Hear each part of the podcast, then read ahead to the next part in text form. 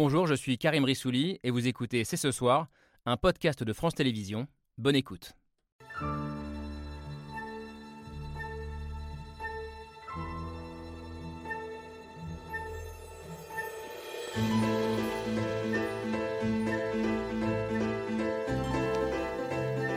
Bonsoir à toutes et à tous, bienvenue dans le plateau de C'est ce soir. Il y a un risque aujourd'hui qui est là et qu'on doit se dire entre amis.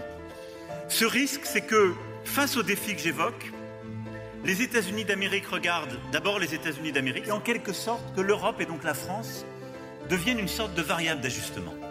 Réaffirmer une amitié tout en se faisant respecter. Un exercice d'en même temps diplomatique pour Emmanuel Macron en visite d'État de trois jours à Washington. Un voyage qui s'inscrit dans un contexte bouleversé par la guerre en Ukraine. Le conflit a consolidé l'alliance géopolitique occidentale, mais ses conséquences économiques ont aussi réveillé des instincts protectionnistes de l'autre côté de l'Atlantique.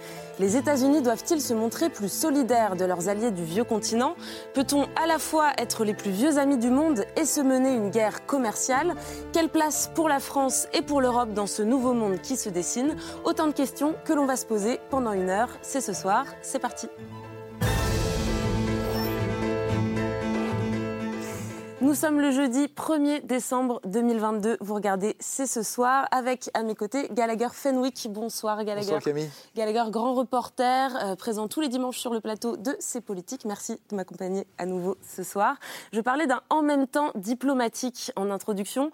Un exercice compliqué que vous avez souvent observé de près. Isabelle Lasserre, bonsoir. Bonsoir. Vous êtes correspondance diplomatique au Figaro et vous avez accompagné beaucoup des voyages à l'étranger d'Emmanuel Macron euh, pendant son premier quinquennat alors, a-t-il réussi ces derniers jours à bien plaider la cause de la France et de l'Europe? Vous nous direz ce que vous en pensez.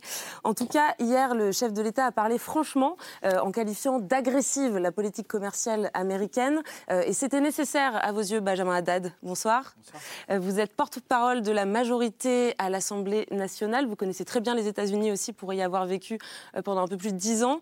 vous êtes également chercheur en relations internationales. Et pour vous, ce qu'il faut aujourd'hui, c'est rééquilibrer la relation transatlantique pour aller vers une Europe plus autonome. Euh, sur ce point, je pense que vous serez plutôt d'accord, Natacha Polony. Bonsoir. Bonsoir. Euh, la souveraineté française, c'est un peu votre credo. Vous êtes euh, directrice de la rédaction de Marianne, souvent très critique aussi de la diplomatie du en même temps. Et vous nous direz ce que les déclarations du, du président français à Washington vous inspirent et s'il faut dès maintenant se préparer à une guerre économique. Euh, guerre que nos alliés américains nous ont déjà déclarée. Ça, c'est ce que vous dites, David Kella. Bonsoir. Vous êtes économiste, membre du collectif Les économistes atterrés, plutôt marqués à gauche. Et pour vous, il est temps que l'Europe sorte d'une forme de déni face au retour global du souverainisme. Euh, c'est précisément ce mouvement qui vous inquiète. Justin Weiss, bonsoir. Bonsoir. Euh, vous êtes historien spécialiste des États-Unis, fondateur aussi du Forum de Paris pour la paix. Et vous êtes un farouche défenseur du multilatéralisme. Euh, vous inquiétez que le repli économique global ne fasse qu'amplifier encore un peu plus les tensions géopolitiques géopolitique que l'on connaît aujourd'hui. Voilà, les présentations sont faites et pour allumer le débat, on regarde ensemble le billet de Pierre Michel.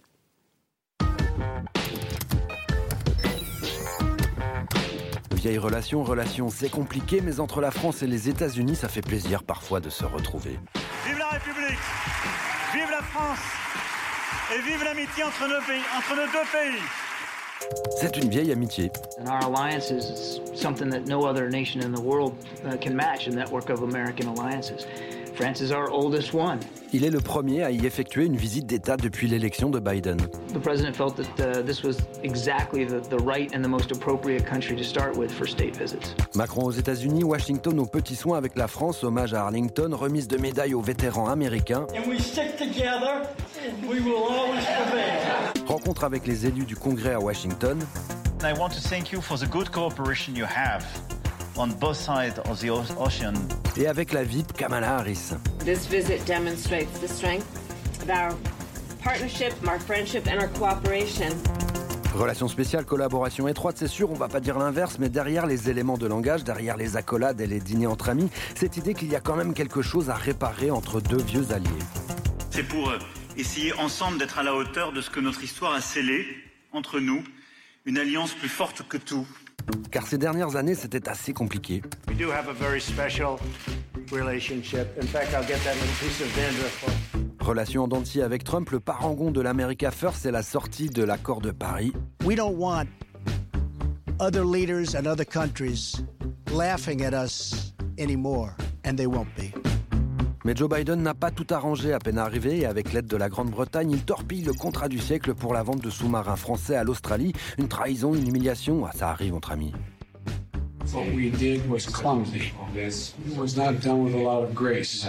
C'est une relation qui comporte quelques risques. Ce risque, c'est que les États-Unis d'Amérique regardent d'abord les États-Unis d'Amérique, ce qui est normal. Nous faisons pareil avec nous. Crise énergétique, coup de la guerre en Ukraine, l'avenir est incertain et l'America First n'a pas disparu avec Trump. Face aux crises multiples qui frappent nos nations et nos sociétés, il nous faut savoir redevenir frères d'armes. La confiance n'exclut pas le contrôle. Une relation, ça ne va pas sans quelques soupçons. Une relation, ça ne va pas sans quelques soupçons. Merci à Pierre Michel. Euh, alors, on a bien vu dans, le magnéto toute l'ambiguïté, tous les aléas aussi qu'il y a pu avoir dans cette euh, relation franco-américaine euh, ces dernières années. Alors, cet après-midi, entre Emmanuel Macron et Joe Biden, il y a eu beaucoup de mots doux, beaucoup de compliments réciproques, beaucoup de caresses dans le dos. Mais Isabelle Lasserre, est-ce qu'on peut vraiment faire confiance à notre allié américain ou est-ce que c'est presque devenu une amitié de façade? Non, c'est une vraie amitié, mais elle est quand même beaucoup moins fiable qu'avant. En tout cas, si on, remonte aux, dix dernières années, hein, on a successivement la trahison, entre guillemets, de Barack Obama en Syrie, euh, qui n'a pas respecté la ligne rouge qu'il avait lui-même édictée après un massacre chimique commis, euh, par les forces syriennes, par le régime syrien dans la banlieue de, de Damas, alors que les, les moteurs des avions euh, français étaient déjà, euh, étaient déjà allumés. Donc ça, la diplomatie française n'a toujours pas digéré ce choc. Il y a eu AUKUS, vous l'avez rappelé dans le, le- le- le reportage, cette le signe trahison, qui des, des- des- des anglo-saxons qui, sans prévenir la France, ont changé de pied pour un contrat de, de, de sous-marins. sous-marins. Je précise juste, AUKUS, c'est Australie, Royaume-Uni et États-Unis. Voilà, absolument. Et il y avait aussi, euh, il y a eu au mois d'août euh, 2021, le retrait un petit peu en désordre des forces américaines euh, d'Afghanistan. Et là aussi, les Européens, et particulièrement les Français, ont reproché à l'allié américain de ne pas avoir fait grand cas, euh, justement, des, alliés européens, de ne pas avoir euh, prévenu. Donc c'est vrai qu'il y a un manque de, fiabilité, euh, c'est certain. Et euh, c'est vrai aussi que euh, ceux qui pensaient que euh, l'Amérique de Joe Biden euh, serait en rupture absolue avec celle de Donald Trump. Ah oui, autre, euh, excusez-moi, autre trahison et, et- et pas des moindres. euh, il y en a deux, c'est le retrait de- de- des accords euh, de Paris sur le climat, ça c'était sous Trump, et c'est le retrait de l'accord sur le nucléaire iranien, très important pour les Français, qui sont très engagés dedans par euh, Donald Trump en euh, 2018. Donc c'est vrai qu'il y, a une- il y a- il y a quand même une continuité.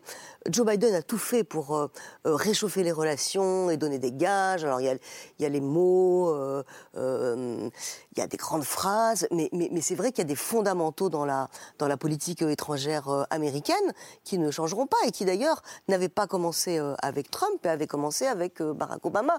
C'est-à-dire cette volonté de se désengager de certains théâtres, notamment le théâtre du Moyen-Orient et le théâtre de l'Europe, ça, ça c'était avant la guerre d'Ukraine, pour se concentrer sur la Chine et cette espèce de fatigue des interventions extérieures qui, quand on fait le, le bilan, n'ont rien donné entre l'Irak, euh, l'Afghanistan, euh, même la Libye. Enfin, les États-Unis étaient en, second rideau, mais ça n'a pas. euh, euh, donc, la volonté de refermer cette page, elle existe encore avec Joe Biden. La volonté de faire passer les, intérêts économiques euh, et les contrats d'armement américains avant euh, l'amitié euh, traditionnelle, historique, culturelle euh, euh, avec les, pa- les pays européens, elle existe aussi euh, sous Donald Trump. Maintenant, euh, quand il y a des, il y a un sujet aussi important que, que l'Ukraine, ben, les Américains sont du bon côté. Et euh, évidemment, quand il s'agit de soutenir les Ukrainiens, il n'y a pas de, il n'y a pas de différence de, de politique entre entre la France et l'Ukraine. C'est-à-dire que sur les choses qui sont extrêmement essentielles, euh, l'amitié euh, fonctionne et les États-Unis sont un allié euh, beaucoup plus important que, que- tous les autres pour la France. Je continue le, tour de table avec vous, Justin Weiss. Est-ce qu'on peut faire confiance à l'allié américain? Est-ce qu'il va falloir un peu plus d'une visite d'État de trois jours pour restaurer une confiance solide? Oui, je pense qu'il y, a deux façons de répondre. La première, c'est qu'il y a des péripéties dans les, dans les relations. Et on voit bien que ce qui s'est passé, euh, ce qui se passe maintenant sur cette histoire de, concurrence que l'Amérique fait, on y viendra tout à l'heure, j'imagine, ou ce qui se passe avec euh, donc avec cette histoire de sous-marin d'il y, y, a un an, c'est que euh, l'Europe est en quelque sorte, c'est moins la variable d'ajustement que la victime collatérale du rapport avec la Chine entre les États-Unis et, et, la Chine. Et évidemment, euh, euh, ce qui intéresse au premier chef les États-Unis avec ce, cet acte, l'IRA, euh, qui vise à subventionner leur industrie verte, les véhicules électriques américains et, tout ça, c'est de faire pièce à la, Chine. Et la victime collatérale, c'est l'Europe. Et donc, il ne faut pas se laisser faire, on en, parlera sans doute, mais, mais ça n'est pas, disons, dirigé vers, vers la France. De la même façon, pour l'Australie, l'idée était bien de faire pièce à la Chine en se rapprochant de l'Australie, et la victime collatérale était, la France. Non, le, deuxième niveau d'analyse, qui est plus inquiétant, c'est qu'on ne sait pas très bien où va l'Amérique. C'est-à-dire c'est quand même un pays qui est profondément divisé, profondément polarisé. Là, ce sont des images rassurantes parce que c'est Biden, mais on sait bien que Trump euh, est toujours là, qu'il sera candidat en 2024, qu'il sera potentiellement le candidat républicain. On ne sait pas. Là, il a pris quand même un sérieux coup dans l'aile, mais il est possible qu'il soit le candidat qu'il soit éventuellement élu. Et là, c'est une autre paire de manches parce que euh, on sait qu'il a regardé toutes les options, par exemple, pour se retirer de l'OTAN mhm. pendant qu'il était euh, euh, au, pouvoir. Et donc, quand Emmanuel Macron insiste sur les, le thème de la souveraineté européenne, c'est-à-dire qu'il faut pouvoir compter sur nos propres forces, etc., c'est aussi en pensant que cet allié américain n'est plus aussi fiable qu'avant. Et donc, ce, ce problème de confiance se pose aussi sur le plus long terme. Natacha Polony, sur la, fiabilité de l'allié américain, est-ce qu'on a été un peu naïf parfois? Déjà, il faut bien en effet considérer que c'est un allié. Ami, ça ne veut rien dire, strictement rien. C'est un pays, qui mène une politique impériale face à d'autres empires qui se sont réveillés et qui affirment leur puissance.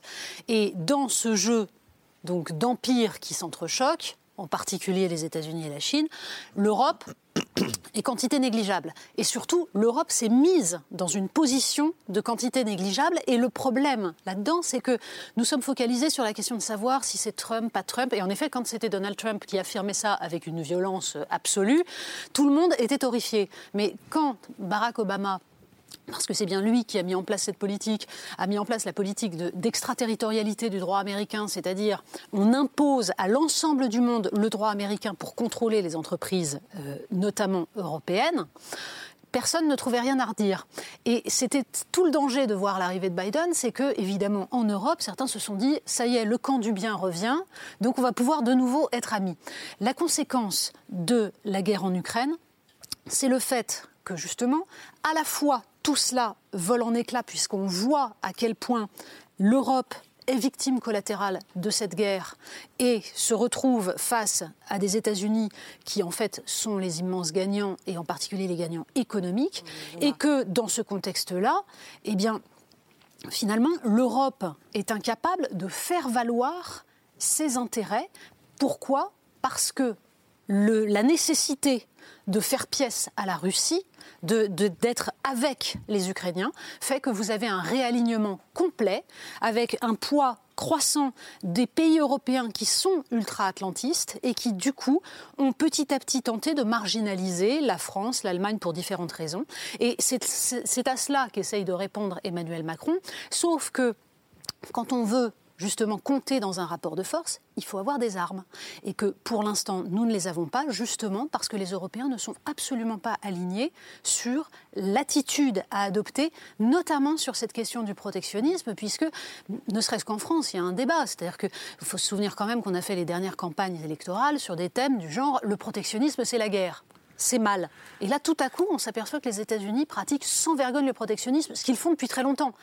Et certains se disent, ça ne va pas. Sauf que l'Union européenne face à cela n'a pas de réponse, pas de politique véritable. On va revenir sur la réponse de l'Union européenne, mais d'abord Benjamin Haddad sur vraiment sur l'allié américain. Est-ce que vous rejoignez Emmanuel Macron euh, quand il dit les États-Unis regardent d'abord les États-Unis, l'Europe est devenue une variable d'ajustement Oui, et je crois qu'en fait c'est une tendance de fond que l'on voit, ce que disait Isabelle Lasserre, euh, depuis déjà quelques années, en fait, avec Barack Obama puis Donald Trump, avec des styles, des rhétoriques euh, très différentes. Mais on voit que l'Europe est devenue un théâtre d'intérêt secondaire pour les Américains. On voit les conséquences, peut-être déjà de la fin de la guerre froide, naturellement, mais aussi euh, des interventions ratées en Irak et en Afghanistan, des crises financières aussi qui ont frappé les États-Unis, et bien sûr du pivot vers l'Asie-Pacifique et la rivalité stratégique avec la Chine, qui est devenue la priorité majeure des, des Américains. Et tout ça, ça exige de nous, Européens, d'être capables d'en tirer les, conclusions. Mais je dirais qu'il n'y a pas forcément de contradiction entre dire que les Américains sont quand même nos premiers alliés. Euh, c'est avec eux qu'on a défait euh, Daesh euh, au Levant, c'est avec eux aussi qu'on combat le terrorisme en, Afrique, c'est le premier partenaire commercial de l'Union européenne, et qu'on doit aussi être capable d'assumer cette autonomie, cette souveraineté, de se donner les moyens de défendre nos intérêts commerciaux euh, et sécuritaires, d'assumer parfois un bras de fer aussi avec les Américains, par exemple sur la question effectivement du protectionnisme, de l'Inflation Reduction Act, peut-être pourquoi pas de réfléchir à des mesures de rétorsion, des plaintes auprès euh, de l'OMC, être capable nous-mêmes d'ailleurs au niveau européen de défendre euh, nos industries, nos industries innovantes, nos entreprises dans la transition énergétique avec un Buy European Act hein, qui serait le reflet de ce que font les Américains de, de Biden et effectivement tirer les conséquences de long terme. En fait, Trump était assez cohérent. C'est-à-dire que Trump euh, considérait que tout le système d'accords de libre-échange et d'alliance des États-Unis se faisait en fait contre les intérêts des Américains. Donc il renversait complètement le jeu en disant maintenant il faut être nationaliste, il faut être dans l'unilatéralisme euh, et dans le rapport de force strict, y compris avec nos alliés qui en fait euh, se financent par exemple leur système de santé sur le dos du contribuable américain. Là on a un Biden en fait qui est un peu plus surprenant parce qu'il nous dit d'un côté qu'il veut relancer l'alliance transatlantique, qu'il veut notamment qu'il a besoin des Européens pour créer un fonds commun sur les questions euh, commerciales ou technologiques face à la Chine, mais qui, euh, dans le même temps, fait de l'ultra-protectionnisme. Donc, on peut avoir une conversation un peu franche avec nos partenaires américains en leur disant euh, qu'en faisant ça, ils affaiblissent les Européens et donc ils affaiblissent ce front transatlantique potentiel face à la Chine qu'ils essaient de mettre en place. Mais la seule façon de faire entendre raison à nos partenaires américains, avec qui nous avons des intérêts et des valeurs convergents, c'est justement de peser nous-mêmes et donc de se donner les moyens de peser dans ce bras de fer potentiel euh, dans la relation transatlantique.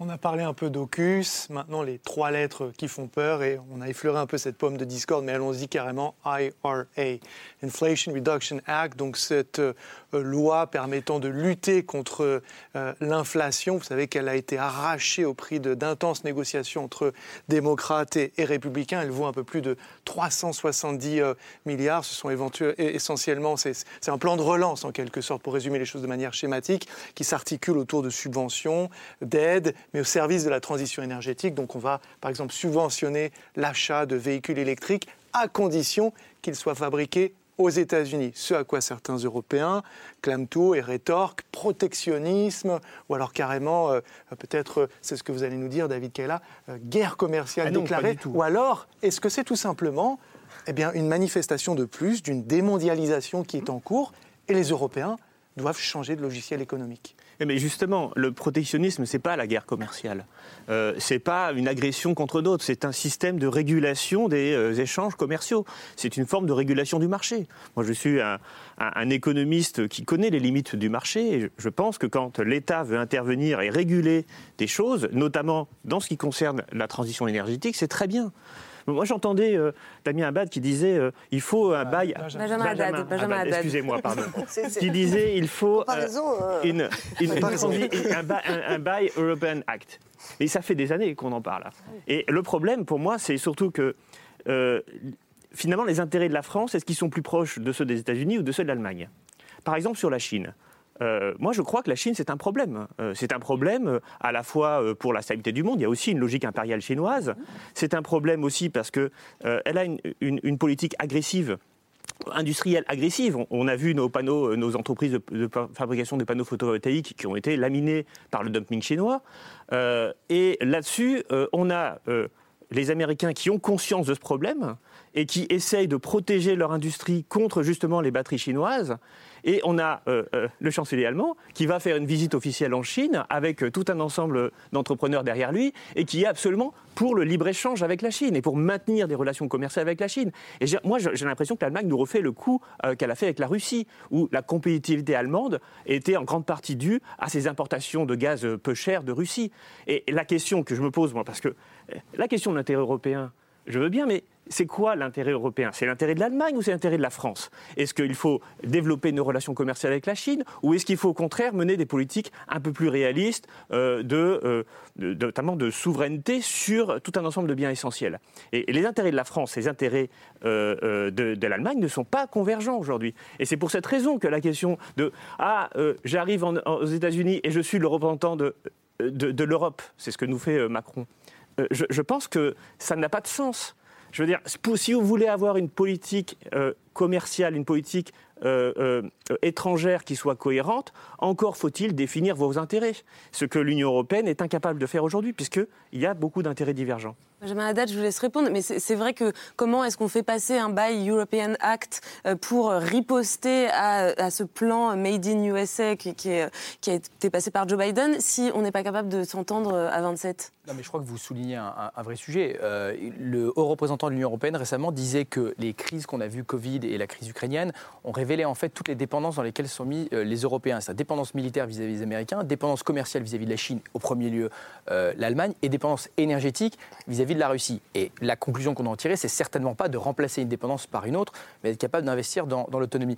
Il y a des sujets sur lesquels on va travailler avec, avec l'Allemagne, mais je crois aussi qu'on a intérêt à ce moment-là à investir dans des relations avec d'autres partenaires. Hein. C'est-à-dire qu'on voit euh, d'ailleurs euh, des relations approfondies peut-être sur le plan militaire avec les partenaires d'Europe centrale euh, qui investissent dans leur, leur, outil militaire. Sur les questions économiques, je pense qu'on a d'autres partenaires en, Europe avec qui on doit, on doit travailler. Mais il y a effectivement cette question d'un intérêt souverain européen à, à développer euh, et en en parlant franchement avec, euh, avec nos amis allemands. Le, problème, le problème, de Macron, c'est qu'il a quand même eu une relation exclusive avec l'Allemagne, qu'il a abandonné l'Italie à plusieurs reprises, euh, qu'il n'a jamais, jamais beaucoup intéressé à l'Espagne. Nos, nos, alliés, moi je veux bien que vous trouviez des alliés en Europe centrale, mais enfin, ils sont très anti-européens. Hein, c'est très compliqué l'Europe centrale. Non, déjà, c'est pas vrai. Quand vous regardez d'ailleurs les taux d'appartenance de, en Europe centrale, que sont en Slovaquie, en République tchèque, la Pologne reste quand même un membre de l'Union européenne et de, et de l'OTAN important. Et c'est un gouvernement. Mais, mais effectivement, il y, a cette, il y, a cette, relation. Moi, je crois qu'on a, on a raté un tournant avec certains pays depuis 30 ans, hein, en, investissant parfois exclusivement dans cette relation avec, avec l'Allemagne. Et au contraire, euh, on voit la relation, par exemple, sur les questions euh, de défense avec la Grèce, qui s'est beaucoup approfondie ces dernières années, quand la France a envoyé un navire pour protéger les Grecs face euh, à l'impérialisme au niveau pendant la Méditerranée orientale face à, la, face à la Turquie. Ça, c'est effectivement. mais Macron était conseiller de Hollande. La, la relation avec l'Italie, qui est compliquée aujourd'hui, mais à mon avis sur laquelle on doit travailler forcément sur les questions notamment migratoires. Donc je pense qu'il y a beaucoup de convergence à aller chercher avec d'autres acteurs. Oui, enfin, il serait temps. Et en fait, ce qu'il y a de très amusant dans la, façon dont le débat aujourd'hui se construit, c'est quand même qu'on a l'impression d'un retournement de veste absolument généralisé qui est extraordinaire. C'est-à-dire que pendant des années, les questions de euh, souveraineté, d'indépendance, notamment d'indépendance industrielle, d'indépendance de défense, c'était totalement tabou. C'est-à-dire qu'on nous expliquait que c'était absolument scandaleux, c'était le nationalisme, c'était euh, la guerre, encore une fois, et donc il fallait absolument ouvrir à tous les vents. Emmanuel Macron notamment a, tout de même ratifié le CETA, c'est-à-dire un traité de libre-échange avec le Canada, quand on sait que 90% des entreprises canadiennes sont en fait des filiales d'entreprises américaines, c'était ouvrir la porte à des marchandises qui allaient évidemment ruiner notamment l'agriculture française. Donc tout ça était jugé formidable et tout à coup on se réveille maintenant et on nous dit il faut de l'indépendance, il faut réindustrialiser, il ne faut pas être naïf, etc. Tant mieux, mais il est très tard. Et de fait, comme il est très tard, nous n'avons pas forcément les armes. Et nous nous privons en plus de certaines armes dans la mesure où, la plupart du temps, nous acceptons des dictates. Je pense, euh, par exemple, vous citiez tout à l'heure, Isabelle, la, la question du traité avec l'Iran, du traité nucléaire avec l'Iran. Il faut quand même se souvenir de la façon dont, en effet, Donald Trump s'est retiré de ce traité. Et je me souviens de Bruno Le Maire disant euh, c'est un scandale. Nous les entreprises européennes, françaises notamment, ne se retireront pas de l'Iran. Nous ne serons pas sous la, botte américaine. Deux mois plus tard, il n'y avait plus une entreprise française en Iran. Pourquoi? À cause de la pression américaine, notamment de la fameuse extraterritorialité du droit, etc., qui menaçait euh, Peugeot et d'autres. Et tout se passe comme ça. Pourquoi? Parce que en fait, nous n'entrons pas dans un véritable rapport de force et parce que l'Union européenne a été conçue pour être une zone totalement ouverte et donc se retrouve dépourvue quand se mettent en place des politiques qui sont des politiques de protection. J'en veux pour preuve, encore une fois, que dans ces traités de libre-échange, et c'est là où, on en revient à la, relation avec l'Allemagne, c'est que dans ces traités de libre-échange qui, qui ont toujours été négociés dans le secret le plus absolu, ça se terminait toujours, et ça se termine encore maintenant toujours de la même façon, c'est-à-dire que les négociateurs européens acceptent de lâcher du lest sur l'agriculture pour permettre au volet industriel de peser davantage. C'est-à-dire qu'en gros, on sacrifie l'agriculture française pour que l'industrie allemande puisse continuer à vendre ses machines-outils et ses berlines, que ce soit en Chine, aux États-Unis ou ailleurs. Donc tant qu'on en sera dans cette situation-là, en effet, on pourra prononcer tous les discours sympathiques qu'on veut sur l'amitié euh, franco-américaine, mais en fait, la France et les autres pays d'Europe ne pourront pas faire valoir leurs intérêts qui sont absolument nécessaires parce que de toute façon, nous sommes désindustrialisés, nous sommes fragilisés sur le plan énergétique, sur le plan industriel, sur le plan numérique et qu'il serait temps de se réveiller. Euh, Isabelle Lasserre, oui, je, vous laisse réagir, mais juste une question. Est-ce que, est que vous rejoignez Natacha Polony qui dit qu'il est temps que l'Europe installe un rapport de force avec son allié américain Et est-ce que l'Europe est capable de le faire? Est-ce que c'est dans sa culture? Qu'il est temps, il est même euh, absolument euh, urgent de le faire. Si l'Europe veut continuer à être un continent stratégique qui compte dans le monde et, qui, puisse imposer sa vision du monde, de la société, etc. Le, problème, justement, moi je voudrais revenir sur ces divisions de l'Europe, elles sont, elles, sont, très nombreuses. Alors il y a effectivement des visions très différentes sur la manière dont il faut euh, soutenir euh, les, Ukrainiens ou s'opposer à Vladimir Poutine. Là, on a l'Europe euh, orientale et centrale d'un côté et de l'autre côté l'Allemagne, la France, l'Italie, avec effectivement une poussée, en tout cas verbale, parce que ça ne se reproduit pas à Bruxelles et dans les institutions, ni au niveau économique, ni au niveau politique, une poussée de ces pays l'Est qui avaient raison sur la menace russe, alors que Paris et Berlin s'étaient complètement, complètement plantés. Donc on a aussi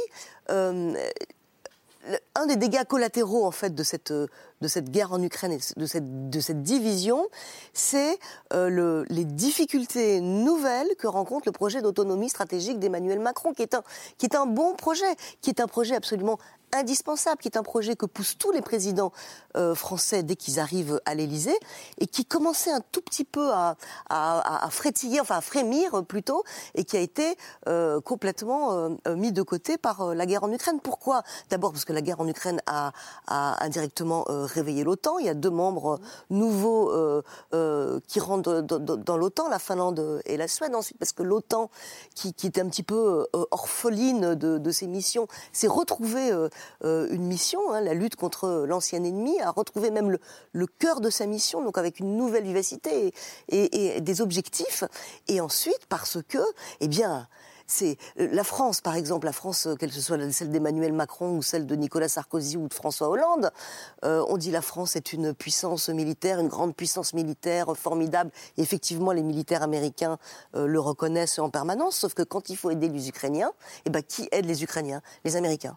Si les Ukrainiens avaient dû attendre l'aide de la France et de l'Allemagne euh, pour pouvoir se défendre contre l'agression russe, eh ben, Kiev serait euh, envahi aujourd'hui par les Russes. Donc qu'est-ce que ça provoque euh, parmi les pays d'Europe centrale et, surtout d'Europe orientale qui, sont, qui ont le souvenir soit de l'occupation soviétique, soit de, l'occupation politique ensuite de, de, l'Union soviétique, donc qui sont les, qui sont les qui pensent être les prochains sur la liste, là je, je pense à la Pologne par exemple ou aux Pays-Baltes, ben, ça provoque à nouveau euh, euh, euh, en fait une, un, retour vers les États-Unis et vers l'OTAN et vers les États-Unis qui finalement sont les seuls aujourd'hui à pouvoir assurer leur, sécurité. Et tant que l'Europe ne pourra pas euh, prendre en main sa défense et qu'elle ne se projettera pas sur la scène internationale avec un désir euh, de puissance et d'autonomie stratégique, eh ben elle sera le jeu, euh, ce sera le ping-pong, la Chine, les États-Unis, et elle subira des dégâts collatéraux considérables. Et aujourd'hui, effectivement, le cœur, le cœur, un des cœurs de, de ça, c'est la France est très orpheline depuis le, depuis le Brexit, parce que le pays avec lequel s'entendait euh, le mieux la France au niveau, là je parle au niveau stratégique, militaire, c'était la Grande-Bretagne, c'est pas l'Allemagne. On a des cultures tellement différentes, en tout cas depuis la fin de la, Seconde Guerre mondiale. Et euh, c'est vrai que là, on est, euh, ça, ça, colle pas, quoi. C'est, on, voit les, choses de manière totalement différente au niveau économique, au niveau militaire, dans la relation avec la Russie. Justement, Justin Weiss, est-ce qu'on ne vit pas une contradiction énorme et comment est-ce que vous l'interprétez? C'est-à-dire que dans un même temps, on a à la fois un, grand réveil otanien, un grand moment otanien depuis 8-9 euh, mois, et en même temps, ça c'est sur le flanc, le volet euh, militaire, et sur le flanc économique, un, retour au, nationalisme, au protectionnisme. C'est pas complètement contradictoire? Oui, oui, je pense que moi je, suis Isabelle là-dessus. C'est-à-dire, je pense qu'en fait, il y a une grande convergence euh, entre l'Allemagne et la France sur la réaction à ce qui se passe maintenant aux États-Unis. C'est-à-dire qu'on souffre, l'industrie allemande souffre des mêmes maux que l'industrie française, c'est-à-dire les prix de l'énergie qui sont euh, incomparablement plus élevés que ceux qui sont aux États-Unis, d'une part, et d'autre part, les effets de ce protectionnisme de euh, l'Inflation Reduction Act, qui est d'ailleurs beaucoup plus mm. grand, on pourrait, on pourrait en parler, qui est d'ailleurs beaucoup plus grand que cette seule partie sur l'environnement, hein, qui concerne beaucoup d'autres choses, mais et qui par ailleurs va faire beaucoup de bien mm. écologiquement, hein, c'est un, un, autre sujet. Mais en gros, je pense qu'il y a une convergence des intérêts là-dessus, et que donc quand le président Macron est à Washington, il parle aussi au nom de ces intérêts-là, et même si pour l'instant les Allemands ne sont pas très vocaux, comme on dit, ils le seront. Mais le vrai problème n'est pas là. Le vrai problème, en effet, c'est que, alors que Emmanuel Macron déclarait que l'OTAN était cérébralement, en état de mort cérébrale, il y a, encore euh, deux ans, euh, on voit bien que euh, l'OTAN a été revivifiée et que cette vieille coupure euh, euh, Old Europe, New Europe, vous vous souvenez, c'était Rumsfeld il y a exactement 20 ans ou 19 ans, qui disait que, en effet, l'Europe c'était l'Europe de l'Est et et qu'une nouvelle division joue et que cette dépendance sécuritaire en fait, va nous être défavorable sur le plan économique, parce que d'autres Européens vont dire la guerre en Ukraine, il y a Poutine qui est à nos portes, on va peut-être pas trop embêter les Américains avec ça. Et donc c'est ça, moi, qui m'inquiète, c'est plutôt cette division-là, plutôt qu'une division strictement économique ou industrielle. Natacha Polony, je vous pose la même question que Gallagher. Est-ce que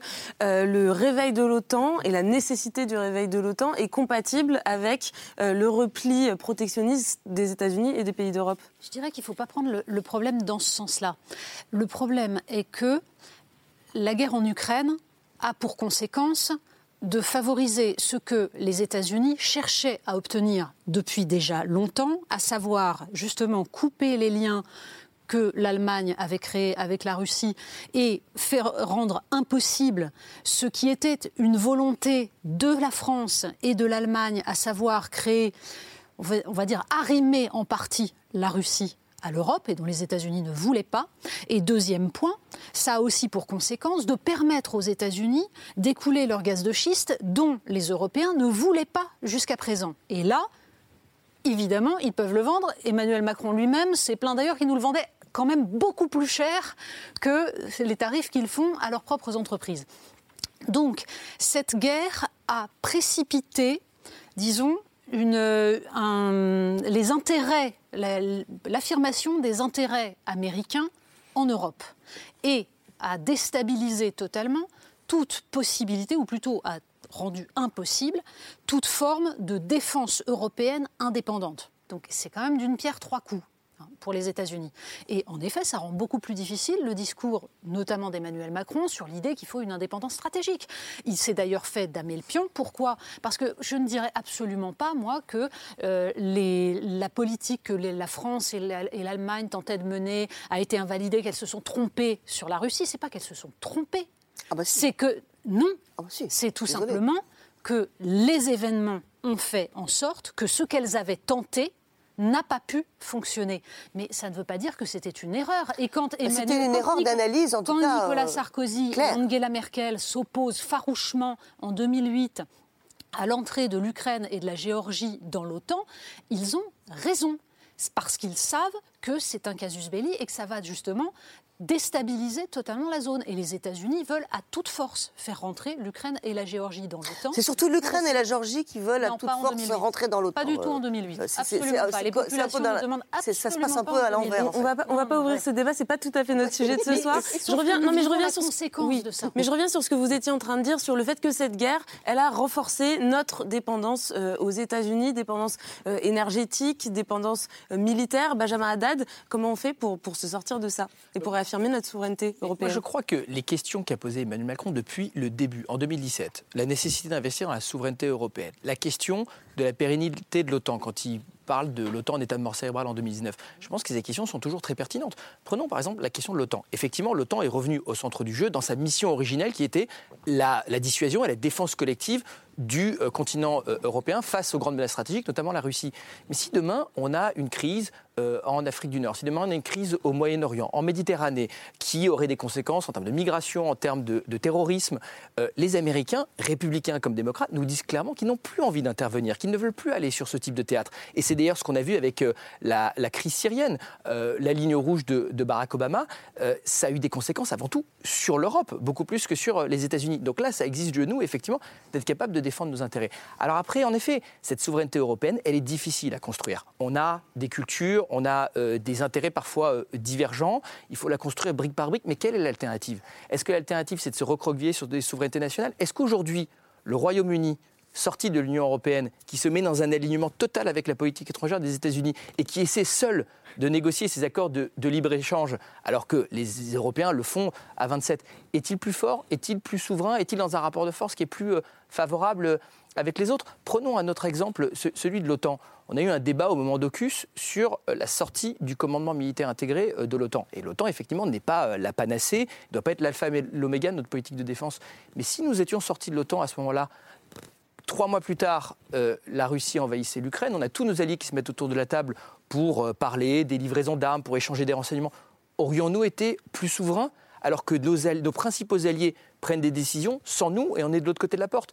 Donc à un moment, cette souveraineté, effectivement, qui est faite d'interdépendance, elle est plus difficile à construire, mais c'est ce qui nous permet de peser, c'est ce qui nous permet d'assumer un rapport de force avec les Chinois, les Russes, mais aussi avec les Américains. Mais Benjamin Haddad, vous, représentez la, la majorité présidentielle, mais quelle est la, marge de manœuvre d'Emmanuel Macron, particulièrement ce qu'il incarne dans ce voyage? Il est coincé, et il le dit lui-même, entre un président américain qui très ouvertement est bien plus, et c'est légitime, préoccupé par des questions de politique intérieure, et de l'autre, une Europe, ne serait-ce que sur le euh, Buy European Act, euh, qui euh, n'est pas du tout en, accord. Il n'y a pas d'harmonie autour de la question de l'instauration d'une préférence européenne. Elle est où la marge de manœuvre du président vous avez raison, français cette question de la préférence européenne, mais en revanche, il y a quand même un assez large consensus aujourd'hui en Europe sur le problème que pose ce Inflation Reduction Act sur les industries européennes. Et que pas sur la réponse Mais pas sur la réponse. Donc l'approche d'Emmanuel Macron, c'est d'abord d'aller voir le président Biden pour lui démontrer l'impact négatif que ça a sur les industries européennes au moment où on a une administration qui, contrairement à l'administration Trump, se dit en tout cas ouvertement atlantiste, qui a envie de travailler avec les Européens, qui a envie de créer un front transatlantique, notamment euh, face à la Chine. Si on ne voit pas nos partenaires américains bouger, par exemple, mettre en place des exemptions qui mhm. permettraient aux entreprises européennes aussi de pouvoir euh, toucher certaines de ces subventions sur euh, la transition euh, écologique. Mhm. Eh bien, à ce moment-là, je pense qu'on aura plus de poids au niveau européen pour réfléchir à des alternatives qui seront à la fois des mesures de rétorsion commerciale et notre, nos propres mesures de, soutien à notre industrie. Donc ce serait un échec aux États-Unis qui nous permettrait d'avancer en Europe? Moi je crois l'inverse. Je, veux dire, la, le, l'idée de fabriquer des batteries aux États-Unis, sur le sol américain, pour fournir les industriels américains de voitures. Et l'idée de fabriquer sur le sol européen des batteries pour fournir les industriels européens de voitures électriques, ça me semble être une bonne idée. La mauvaise idée, c'est de faire circuler les batteries partout dans le monde entre les deux continents, alors qu'on sait parfaitement les faire dans les deux continents. Je pense que euh, Biden a raison je pense que le tournant protectionniste des États-Unis, qui, date mm. d'avant Biden, hein, qui mm. était même d'avant Trump, euh, c'est un bon tournant. On ne peut pas avoir une, comment dire, euh, une transition écologique conséquente si on importe du soja du Brésil pour nourrir notre bétail, ce qui est aujourd'hui le cas, euh, si on importe euh, des, des, composants et, des batteries de tous les pays du monde, c'est absurde. L'idée, enfin, je veux dire, prenons au sérieux la question de la transition écologique. prenons au sérieux le coût des transports qui sont extrêmement élevés et qui nécessitent de réduire euh, nos émissions de CO2 et de réduire donc euh, les transports, surtout quand on est capable de produire sur place à des coûts tout à fait raisonnables en respectant des normes écologiques, euh, l'essentiel de notre consommation. les échanges commerciaux, ils servent à quoi? Ils servent à effectivement acheter des choses qu'on ne possède pas. Par exemple, du pétrole en Europe, c'est nécessaire. Il sert éventuellement à euh, échanger des biens culturels, euh, des films américains, euh, des films européens, des choses comme ça. C'est, évidemment, c'est très bien. Ça, c'est la mondialisation culturelle. C'est quelque chose qui est, à mon avis, qui est bien. et aussi d'aller vers plus d'efficacité. Mais l'efficacité ne doit pas être mesurée uniquement en termes de coûts. Quand vous importez des produits chinois parce qu'ils sont moins chers, et ils sont moins chers parce qu'en Chine, il n'y a pas de syndicalisme libre, et il n'y a pas les mêmes normes écologiques. Euh, on a un État qui, concrètement, aujourd'hui, n'est pas un État capitaliste, démocratique, euh, libéral, tel qu'on a aussi en Europe. Euh, on ne peut pas à la fois dire on est contre le travail forcé et importer des produits qui sont réalisés dans des camps, de travaux forcés de, Ouïghours. Donc, ce que je veux dire par là, c'est que à la fois pour des raisons euh, sociales, pour des raisons politiques, pour des raisons stratégiques et aussi pour des raisons écologiques, il faut qu'on réorganise l'économie mondiale de manière à avoir euh, sur euh, la plupart des continents une production qui nourrit la consommation locale. Je veux dire, c'est la rationalité même. Ce que je ne comprends pas, c'est qu'on critique Biden parce qu'il fait exactement ça dans le cadre d'un plan qui est écologique. Eh bien, nous faisons la même chose. C'est ça la rationalité. le problème, c'est que pour cela, il faut qu'on arrive à se mettre d'accord sur nos intérêts et sur notre vision stratégique. Ce que, et je reviens sur ce que je disais tout à l'heure, ce que nous n'avons pas en Europe, nous n'avons pas de vision stratégique. Nous avons une Union européenne qui est fondée sur le principe du libre-échange, qui est fondée sur le principe de la libre circulation du capital, qui est incapable d'avoir une réflexion stratégique. Et euh, la question, elle est plutôt de réfléchir sur les traités européens et de se mettre d'accord sur ce qu'on veut. Et là, malheureusement, c'est là où je suis un peu inquiet, c'est que si on discute avec les Allemands sur qu'est-ce que c'est notre option stratégique, les Allemands qui ont une politique mercantiliste, c'est-à-dire qu'ils ont besoin d'exporter et d'avoir une balance commerciale extrêmement excédentaire. Ils ont besoin d'exporter en Chine, ils ont besoin d'exporter aux États-Unis, ils ont besoin d'exporter partout pour maintenir leur modèle actuel. Euh, ça, c'est pas compatible avec euh, toutes les transitions qu'on veut organiser. Justin Weiss, vous êtes euh, d'accord avec le modèle que propose David Kayla ou est-ce que vous considérez, avec Emmanuel Macron d'ailleurs, que le risque, c'est une fragmentation de, l'Occident, si chacun se replie ben, On voit bien le, risque ultime, c'est-à-dire qu'en effet, on, le sait bien, c'est-à-dire que si chacun commence à se, à se replier, à dire ah bah, pour des bonnes raisons, je, je, fais du protectionnisme, on sait bien que tout le monde, au final, y perd.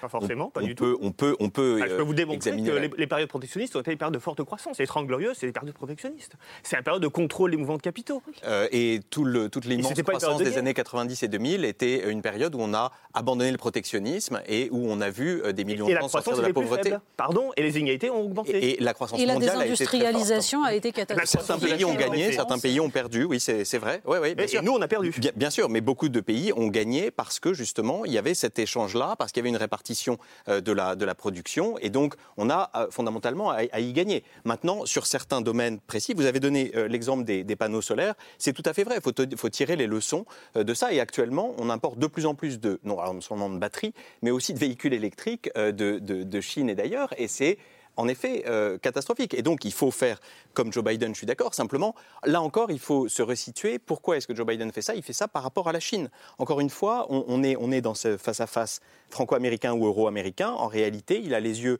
sur la Chine, rivés sur la Chine, c'est-à-dire sur la révolution de demain sur la révolution écologique, notamment des véhicules électriques, etc. Et, donc, je pense qu'il y a matière à s'entendre avec eux.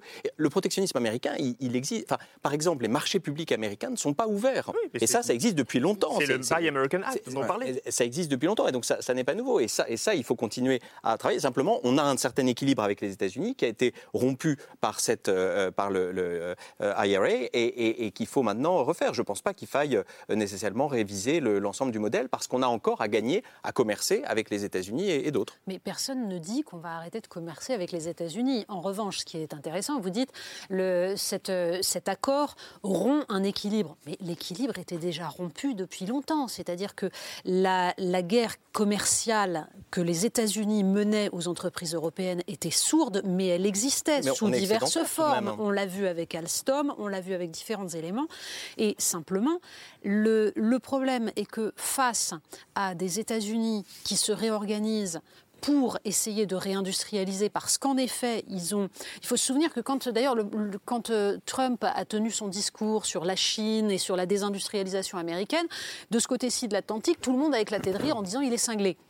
Et en fait, euh, Biden poursuit la même politique parce que ça relevait d'une analyse assez logique de justement de l'impérialisme chinois et de la façon dont la Chine était en train d'imposer son modèle.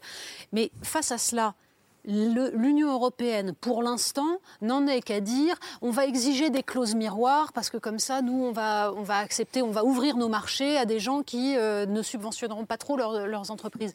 Sauf que ce n'est absolument pas vrai et que, en effet, les États-Unis ferment leurs marchés publics depuis des décennies, la Chine également, et que l'Union européenne est le seul endroit au monde où on considère qu'on ne doit surtout pas favoriser les entreprises européennes vis enfin, en considérant, et en effet David Kella a raison, en considérant que c'est d'abord un principe écologique et social. Alors on a progressé un tout petit peu. Maintenant, on a le droit de parler de taxe carbone aux frontières de l'Europe, c'est-à-dire de dire qu'on va peut-être éviter de faire rentrer des produits qui sont des produits qui, fabriqués dans des conditions hein. épouvantables. Mais même ça, il n'y a pas encore d'accord. Et curieusement, sur l'écologie, on a le droit, mais alors sur le social, ça, absolument pas. En effet, que ce soit produit dans des pays où les gens sont en, semi-esclavage, ça ne dérange personne. Or, c'est ça le problème. Le problème, ce n'est pas la politique menée par les États-Unis, c'est l'absence de vision en Europe et le fait qu'il y a une idéologie qui considère que le libre-échange est en tout point bénéfique et que cette idéologie-là, en fait, elle a présidé aux dernières évolutions de l'Union européenne depuis les années 80.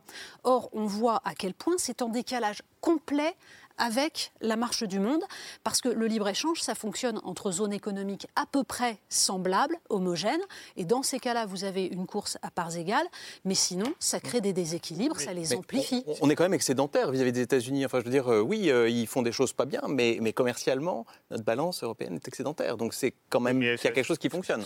Et, quel est le problème, justement? Je veux dire, Biden, il a aussi un problème politique. Euh, Trump, il a été élu par qui? Il a été élu par les États centrales des États-Unis, notamment ceux qui se sont beaucoup désindustrialisés, mmh. hein, ce qu'on appelle la Rust Belt.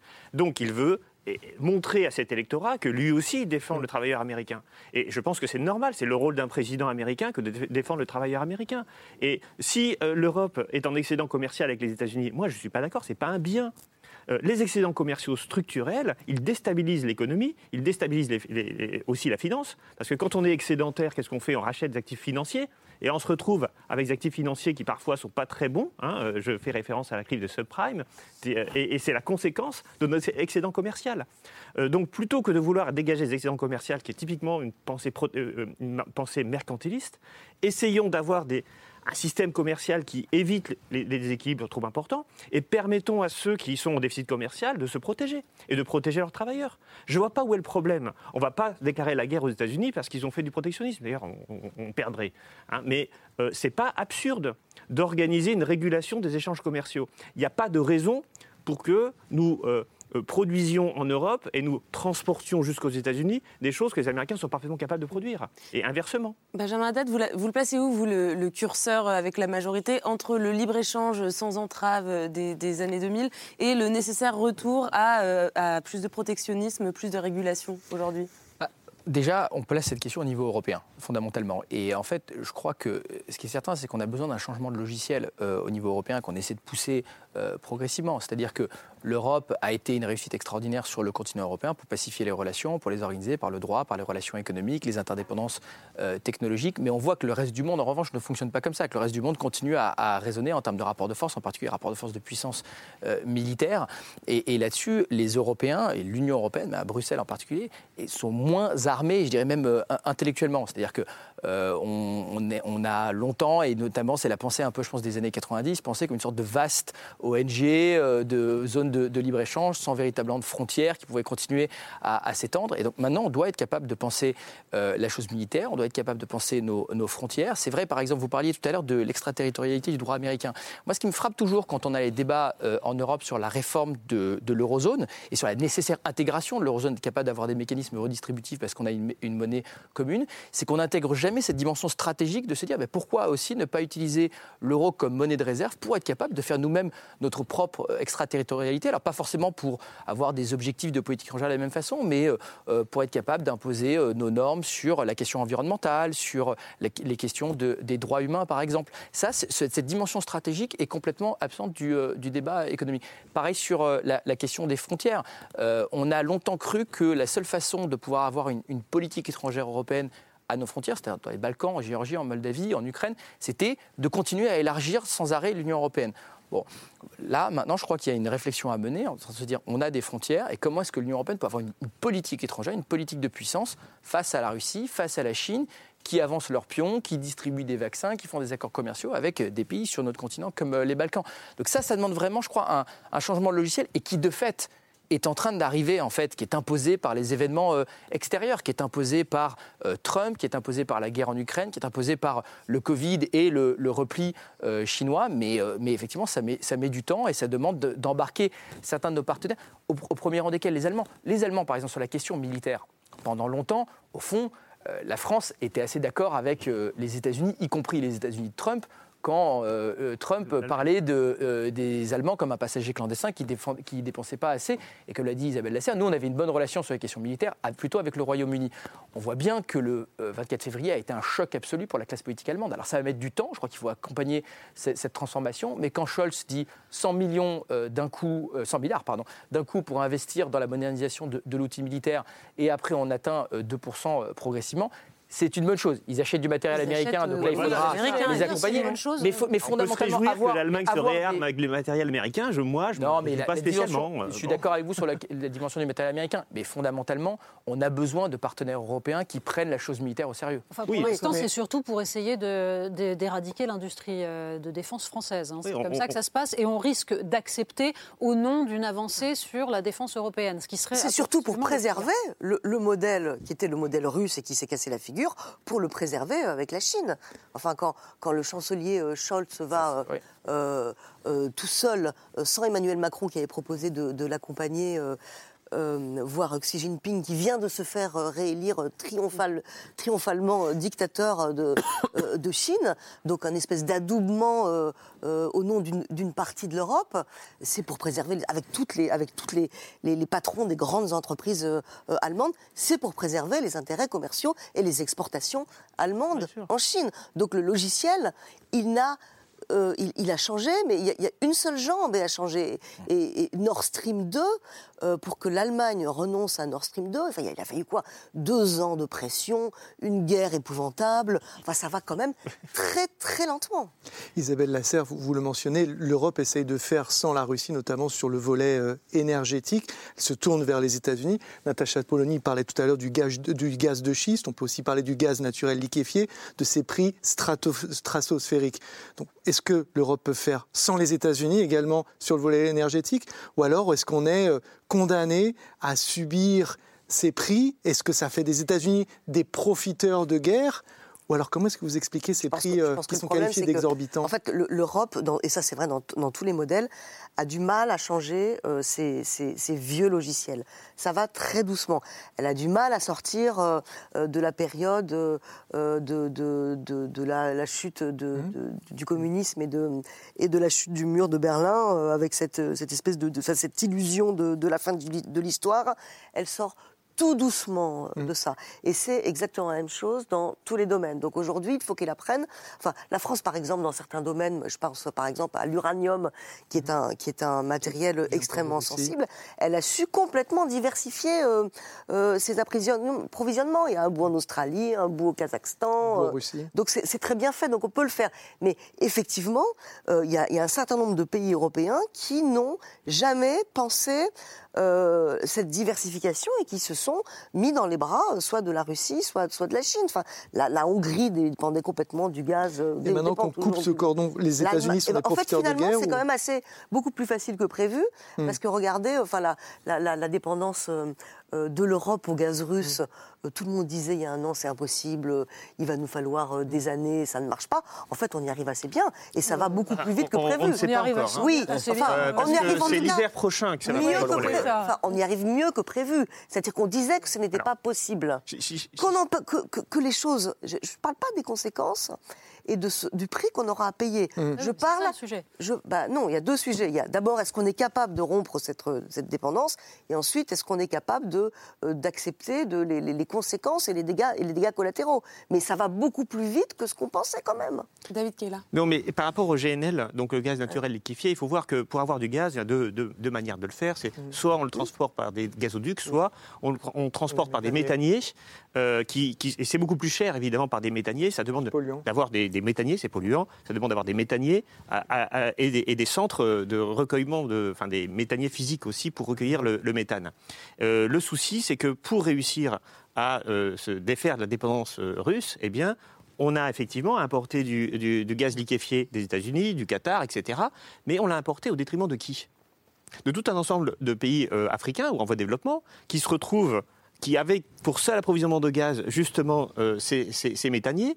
Euh, et l'Europe, elle a, enfin, c'est pour ça que les prix montent. C'est parce que l'Europe a surenchéri pour récupérer le gaz des autres pays euh, qui n'avaient pas de gazoduc.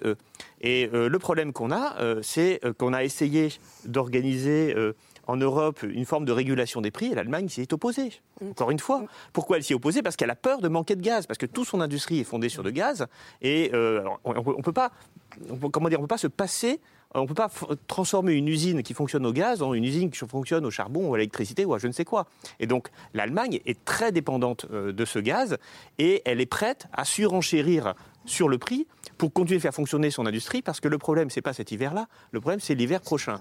Et euh, on n'est pas sûr qu'on ait assez de méthaniers pour livrer euh, tout le gaz euh, européen. Et qu'est-ce qui va se passer dans les autres pays? Ça aussi, c'est un vrai problème. Mais c'est intéressant ce que vous dites, David Kayla, sur le fait que l'Europe soit allée acheter euh, du gaz qui était normalement destiné à d'autres pays. Et c'est assez aussi paradoxal avec un autre volet de, la visite d'Emmanuel Macron. Je me tourne vers vous, Justin Weiss, puisqu'il a aussi, auprès de Joe Biden, essayé de porter la voix des, pays du Sud, de, plaider leur cause auprès des, États-Unis. Absolument. Moi, j'ai trouvé ça très intéressant. C'était hier à la librairie du, du Congrès où il, il, se trouvait avec un certain d'élus américains, euh, euh, où il s'est fait non seulement le porte-parole de la France et de l'Europe, mais aussi le porte-parole d'un autre ordre international, et en particulier d'un agenda qui est très important pour le climat, qui est la réforme du système financier international pour les pays, c'est-à-dire en gros FMI, Banque mondiale. Et en fait, de quoi s'agit-il? Le problème que pose le climat particulier, c'est que euh, il vient remettre en cause des objectifs de développement qui existaient. On le voit au Pakistan, par exemple. Il suffit euh, d'un événement climatique majeur. Et par exemple, euh, le Pakistan qui avait son programme au FMI, des remboursements de dettes, etc. Tout d'un coup, tout ça est éradiqué. Et donc les pays du Sud, qui vient de se exactement, exactement. Et, sauf que ce que dit Emmanuel Macron, et j'ai trouvé ça intéressant, c'est que faire un fonds pour les pertes et préjudices, les loss and damage, c'est bien. Simplement, on ne sait pas s'il sera abondé le fonds. On n'arrive déjà pas à abonder celui des 100 milliards sur l'adaptation donc celui sur loss and damage, c'est pas sûr qu'on y arrive. Et par ailleurs, euh, il faut mettre en place des outils plus pérennes pour aider euh, ces pays-là à, atteindre les deux objectifs ou les trois objectifs de euh, se développer, qui restera leur priorité, de se protéger et de s'adapter au climat et de faire leur transition écologique. Et ce qu'il propose d'un agenda de réforme donc du FMI, la Banque mondiale, pour changer les critères sur lesquels on fait des allocations de dons aux pays d'Afrique, d'Asie, d'Amérique latine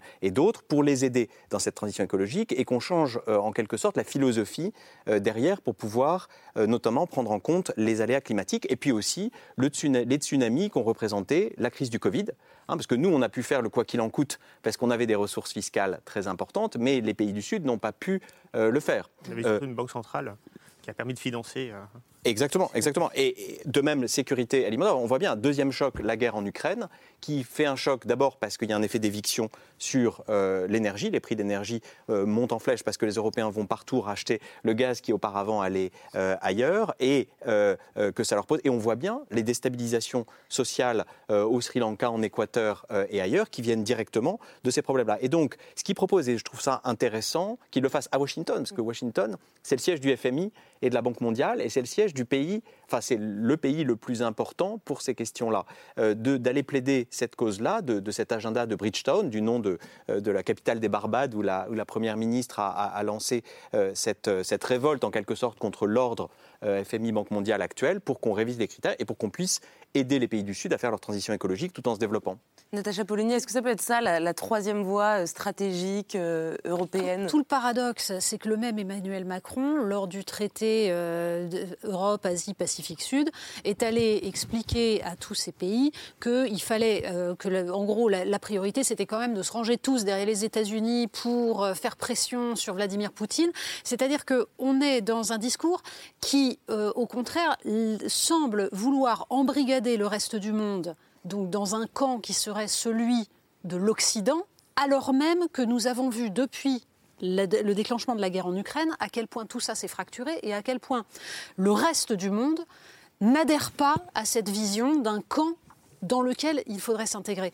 Et donc, l'urgence, ce serait justement de prendre en compte cette, cette, fracturation du monde et d'essayer de ne surtout pas faire la leçon à ces pays, mais de faire en sorte, en effet, d'inventer un nouveau rapport de force qui ne nous mette pas, nous, dans une position où nous ne sommes que les supplétifs des États-Unis. L'Europe doit peser justement pour aider cette transition, bien entendu, mais ça signifie aussi de tenir compte du fait que ces pays-là considèrent que on leur demande de faire une transition alors que nous-mêmes avons suffisamment, euh, nous nous sommes enrichis, nous avons pollué tant que nous pouvions, et qu'ils considèrent que là, on leur fait là aussi un petit peu la leçon de façon. Euh, mais, mais le seul actuellement qui parle de, de, de, ça, qui parle de cette, euh, justement de, ce travail d'un nouveau pacte Nord-Sud, etc., c'est Macron. Biden n'en parle pas, je ne parle même pas des autres, et donc je trouve que c'est. Il parle de beaucoup de choses. Hein. Oui, ah, non, mais il parle de beaucoup de choses, mais. D'accord, mais il a fait beaucoup de choses, le, financement ah des économies africaines. Où il expliquait qu'il allait mettre fin à la tarification de l'activité à l'hôpital. Bon, voilà, il a dit tout et n'importe quoi. Enfin, pardon.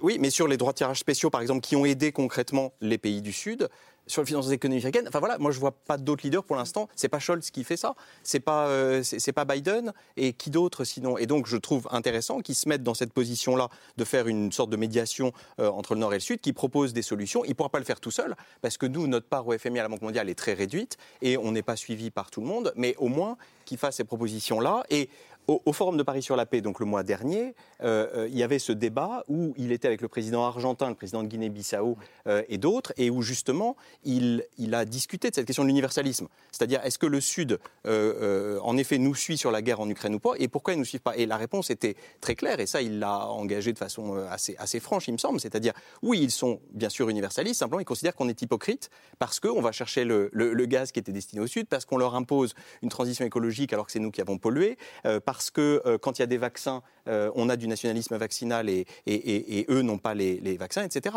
Et donc je crois qu'il est le seul qui se met dans cette position d'écouter, au moins, peut-être de faire quelque chose euh, dans cette direction-là. Et ça, ça me semble plutôt positif. Certes, mais je souligne le fait que en même temps qu'il fait cela, il prend des positions qui viennent contredire cette volonté de, multilatéralisme. Et que c'est tout le paradoxe d'Emmanuel Macron, c'est qu'il est capable de dire tout et son contraire, en effet. De même que, par exemple, il était fondamentalement pour le traité de libre-échange avec le Mercosur, il a retourné sa veste quand il a compris que les, que les opinions européennes commençaient à être contre ces traités de libre-échange. Et là, il, a, déclaré que parce que c'était Jair Bolsonaro, on n'allait pas les signer. Alors que ce traité de libre-échange était une ouverture totale à, la déforestation euh, de l'Amazonie, à l'usage de, soja euh, brésilien, OGM, etc. Donc sur tous les sujets, il y a des contradictions permanentes qui ne lui permettent pas d'être audible. Donc c'est en cela que je pense que l'urgence serait de retrouver une cohérence dans la vision des grands équilibres. Et pour l'instant, il y a des tentatives qui sont intéressantes. Emmanuel Macron par exemple, dans, la façon dont il a essayé de, trouver une troisième voie sur la guerre en Ukraine et de se positionner, au début, non pas comme supplétif des Américains, mais comme porteur de la possibilité d'une négociation. C'était très intéressant. On voit bien qu'il hésite et on voit bien que même sur ce sujet-là, il a changé de, il change de braquet. c'est pour ça que je n'arrive pas, pour ma part, à comprendre exactement où il veut aller. Benjamin Date, je vous laisse répondre sur, euh, sur l'inconstance, les hésitations d'Emmanuel Macron et je vous laisse répondre très rapidement parce qu'on va devoir conclure. Non, mais deux points. Je crois que ce qui est certain, c'est déjà une constance absolue, c'est la construction de cette souveraineté européenne dont on parle depuis euh, tout à l'heure. Et effectivement, de construire après des nouveaux équilibres, un dialogue avec euh, le Sud qui passe à la fois par la réforme des organisations internationales. On voit, on a vu par exemple les blocages de, l'ONU sur la question de, l'Ukraine, mais aussi par euh, la construction d'un multilatéralisme plus efficace sur des sujets précis, c'est-à-dire des coalitions ad hoc. Par exemple, sur la question de la sécurité alimentaire, on a été très impliqués ces, derniers mois, hein, où on peut mettre les grandes ONG, les fondations, les entreprises et les acteurs étatiques autour de la table, et donc pas se laisser ralentir par les grandes organisations multilatérales. Mais là où je suis en, désaccord avec ce qui vient d'être dit, c'est que euh, fondamentalement, l'objet, en fait, c'est pas de se lever le matin et de se dire où sont les Américains, donc on va faire l'inverse. C'est plutôt de partir de là où sont nos, intérêts, notre sécurité. Sur, sur, mais justement, mais sur la question euh, ukrainienne, par exemple, on peut d'un côté vouloir travailler à construire des nouveaux équilibres avec les pays du Sud et en même temps expliquer, comme l'a fait Emmanuel Macron à la tribune des Nations Unies, que la guerre d'agression que mène la Russie contre l'Ukraine euh, a un impact négatif sur notre sécurité, mais aussi sur la sécurité alimentaire, sur la sécurité énergétique de ces pays du Sud. Et qu'aujourd'hui, par anti-impérialisme, peut-être par anti-américanisme, par euh, euh, rejet de, l'héritage colonial, euh, ils se sont plutôt alignés avec la Russie, ou en tout cas ils sont dans une sorte de neutralité qui va contre leurs intérêts. Et c'est ce qu'a souligné Emmanuel Macron en disant ces pays non alignés, que ce soit l'Inde ou les pays africains, doivent s'exprimer, doivent faire valoir leurs intérêts sur cette question ukrainienne. La question, ce n'est pas de savoir si on est aligné ou non sur les Américains, mais c'est là de mettre fin à cette guerre et de mettre le maximum de pression militaire et économique sur la Russie pour qu'elle mette fin à cette guerre. C'est dans notre intérêt et c'est aussi dans euh, l'intérêt de ses interlocuteurs. En tout cas, vous êtes tous d'accord sur cette idée qu'une troisième voie est, nécessaire, un petit peu moins sur le contenu, euh, je pense. On arrive à la fin de l'émission et on a beaucoup parlé de nos, vieux alliés américains pendant une heure. Gallagher, vous nous conseillez d'aller au cinéma pour euh, mieux les comprendre et pour rentrer un petit peu dans, leur tête et dans leur histoire. Ouais, voir un très joli film qui n'a pas nécessairement fait beaucoup de bruit quand il est sorti. C'est dommage, Armageddon Time, qui est toujours dans les bonnes salles ici. 1h50 c'est James Gray. Pour ceux qui ne le situent pas euh, forcément, c'est le réalisateur auquel on doit Ad Astra avec euh, Brad Pitt ou To Love ou encore Little Odessa dans les années 90. Et il nous ramène justement à New York cette fois-ci. On est dans le Queens. C'est un film euh, autobiographique où il nous raconte une partie de, de sa vie de jeune adolescent dans les années 80 dans une Amérique qui est en pleine transition puisque Reagan, le républicain, l'emporte face au démocrate Jimmy Carter. Reagan qui d'ailleurs à l'époque dit que l'Amérique est menacée d'un Armageddon et puis il y a au centre de cette belle histoire l'éternel Anthony Hopkins qui campe ce euh, grand-père euh, euh, juif d'origine ukrainienne puisqu'il a fui les pogroms là-bas dans les années 20. On regarde ensemble un extrait. But you're not to associate with him again. What do you mean? Why? I think you know what I mean. My parents are sending me to my brother's school. That's heavy. In this institution, You can be anything you want to be. It won't be because of a handout. It'll be because you earned your way there. Someone's bugging you. What is it? Sometimes kids say bad words about the black kids. Who's that? Somebody from my old school. Did they ever come to your house? What do you do when that happens? Obviously nothing, of course. You think that's smart?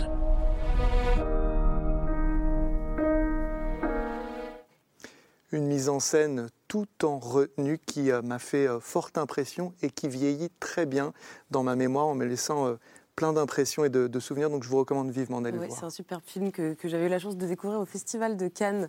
Euh, D'ailleurs, eh bien, merci beaucoup Gallagher pour ce conseil. Allez tous au cinéma. Euh, merci aussi à tous nos invités. Merci Justin Weiss.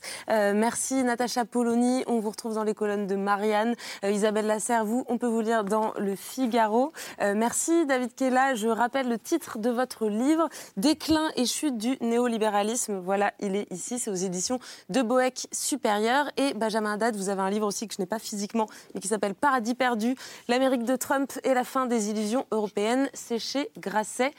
Gallagher, on vous retrouve dimanche en direct sur France 5 sur le plateau de C'est Politique. Ce sera à 18h30 avec Thomas Snegarov. Et avant de se quitter, on a, comme tous les jeudis soirs, une pensée pour notre confrère, le journaliste Olivier Dubois, qui a été enlevé au Mali le 18 avril 2021. Ça fait donc 602 jours qu'il est otage. On ne l'oublie pas.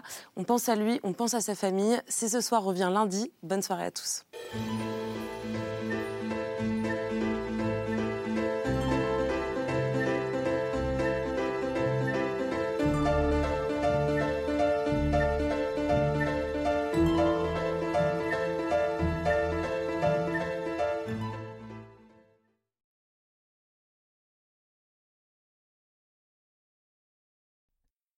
C'était C'est ce soir, un podcast de France Télévisions. S'il vous a plu, n'hésitez pas à vous abonner. Vous pouvez également retrouver les replays de l'émission en vidéo sur France.tv.